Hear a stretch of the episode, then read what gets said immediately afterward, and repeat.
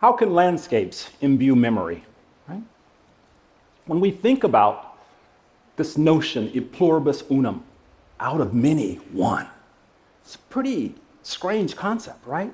I mean, with all different races and cultures of people, how do you boil it down to one thing? I want to share with you today this idea of e pluribus unum and how our landscape might imbue those memories of diverse perspectives, as well as force us to stop trying to narrow things down to a single clean set of identities. As an educator, designer, I'd like to share with you five simple concepts that I've developed through my work.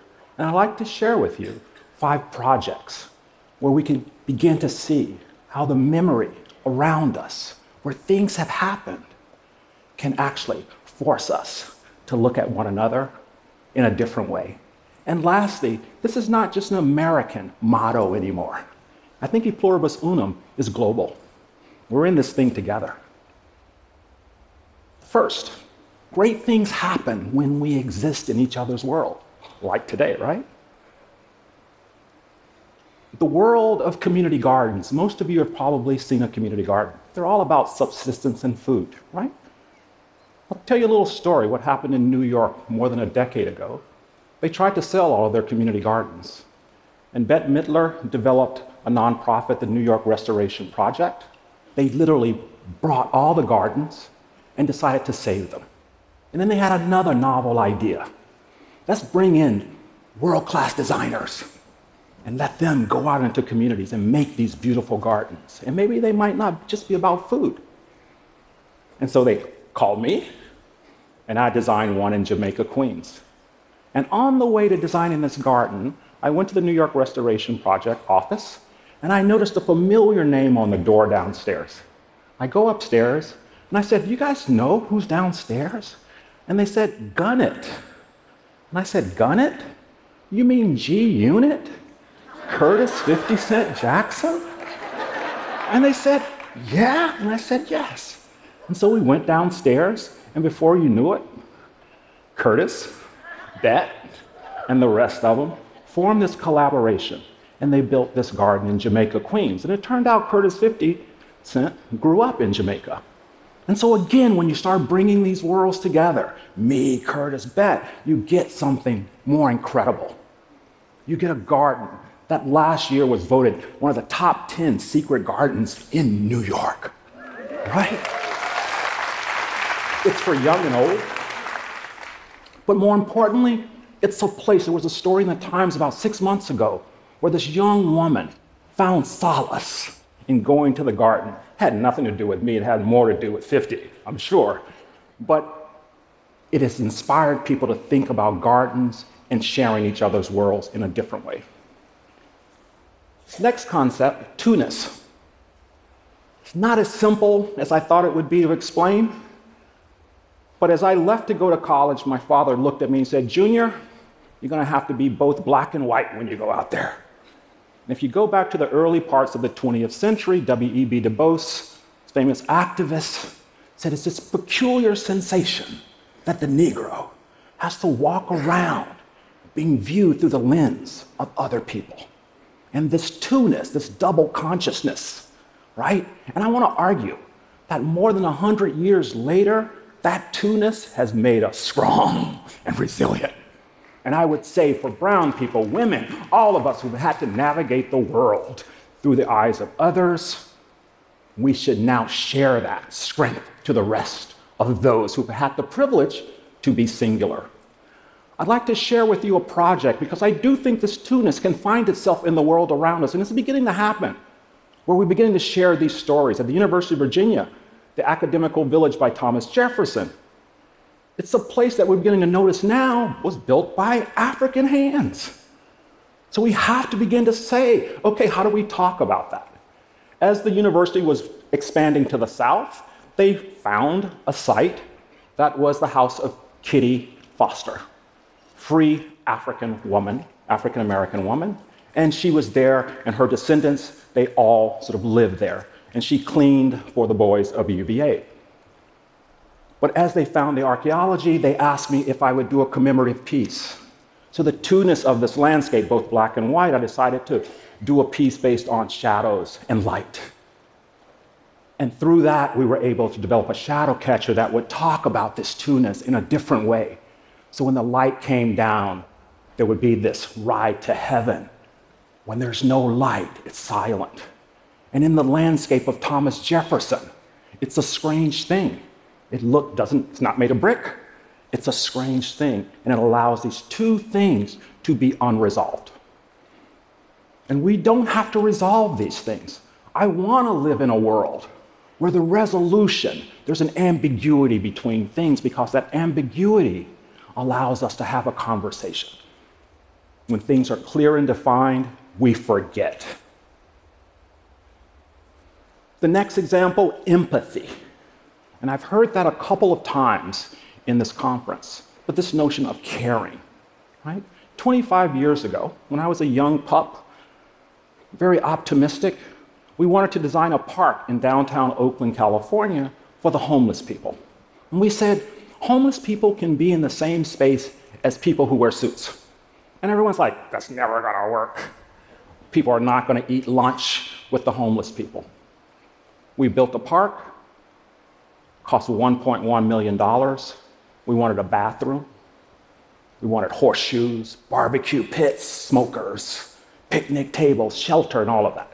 We had the design, we went to the then mayor, said, Mr. Mayor, it's only going to cost you $1.1 million. And he looked at me, for homeless people?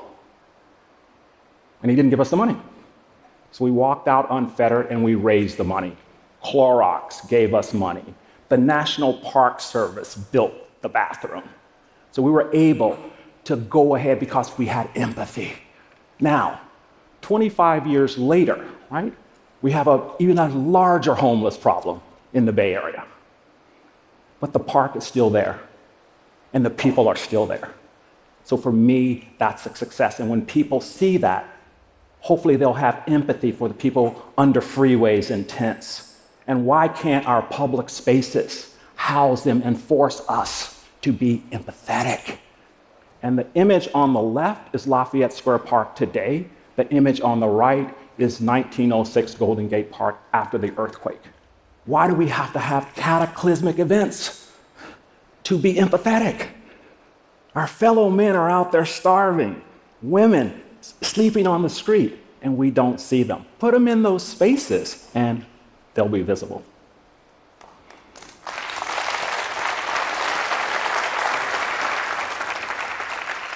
And to show you that there are still people out there with empathy the Oakland Raiders' Bruce Irvin fries fish every Friday afternoon for anyone who wants it.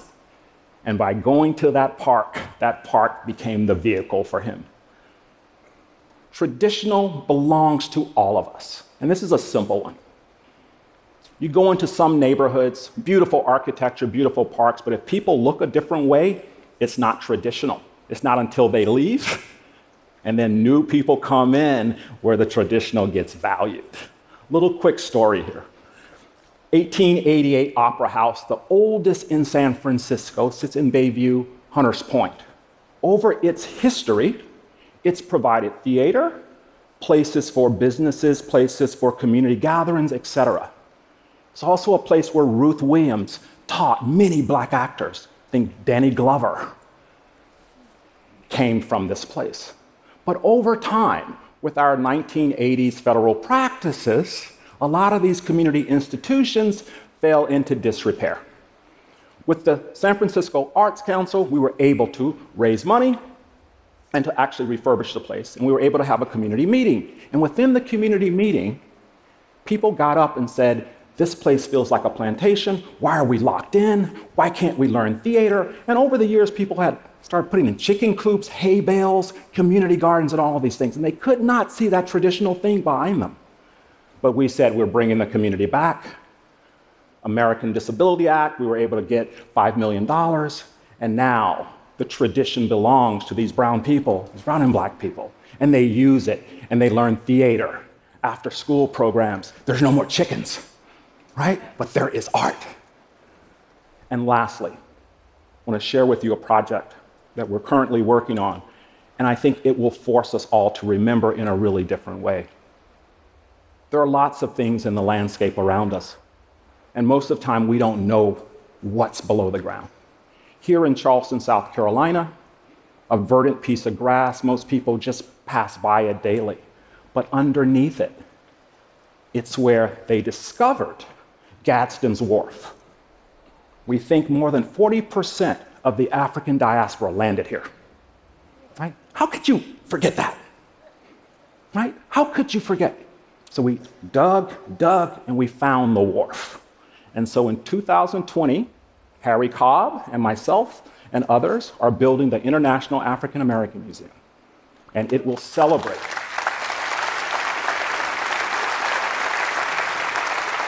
this place where we know beneath the ground thousands died, perished, the food chain of the bay changed, sharks came closer to the bay.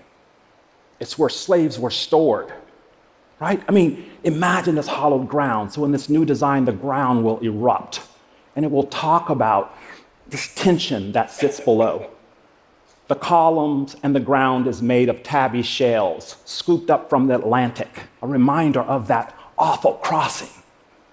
And as you make your way through on the other side, you're forced to walk through the remains of the warehouse where slaves were stored, hot, sultry days for days, and perished. And you'll have to come face to face with the Negro who worked in the marshes, who was able to sort of not, with the sickle cell trait, able to stand in high waters for long, long days.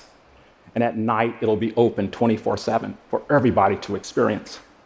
But we'll also talk about those other beautiful things that my African ancestors brought with them a love of landscape, a respect for the spirits that live in trees and rocks and water.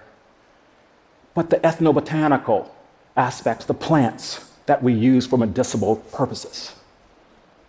But more importantly, we want to remind people in Charleston, South Carolina, of the black bodies. Because when you go to Charleston today, the Confederacy is celebrated probably more than any other city, and you don't have a sense of blackness at all. The Brooks map, which was an image that helped abolitionists sort of see and be merciful for that condition of the crossing, is something that we want to repeat. And I was taken by the conceptuality of this kind of digital print that sits in a museum in Charleston.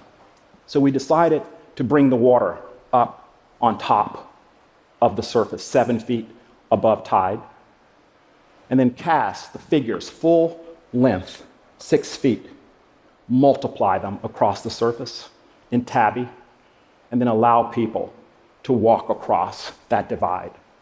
And hopefully, as people come, the water will drain out, fill up, drain out, and fill up. And you'll be forced to come to terms, right, with that memory of place, that memory of that crossing that at times seems very lucid and clear, but at other times forces us, again, to reconcile the scale. And hopefully, as people move through this landscape every day, unreconciled, they'll remember. And hopefully, when we remember, e pluribus unum. Thank you.